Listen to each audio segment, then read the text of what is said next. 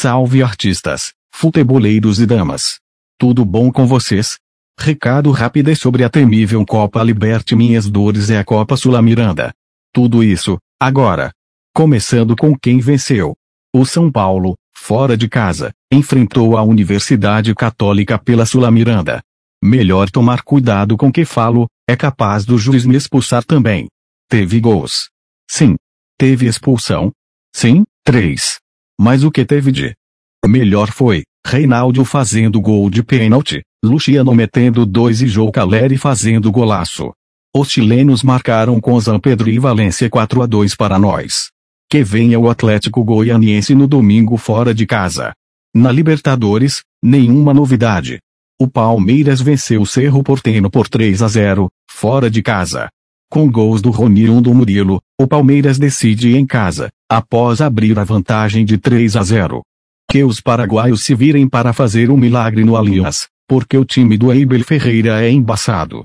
E é a vez do Atlético Paranaense amanhã. Agora o momento empatamento. Na Sula Miranda, o Santos jogou mal mais uma vez e empatou fora de casa com o Deportivo Táchira da Venezuela. O jogo foi um a um com cara de 3 a 0 para os caras no outro universo.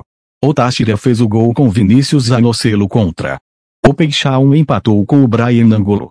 Pelo menos, o jogo da volta é na Vila Belmiro. Mas domingo tem Flamengo. Mas quem se ferrou desses empates foi o Corinthians. Empatou em 0 a 0 com o Boca Juniors e ainda perdeu um pênalti com o Calvo Guedes.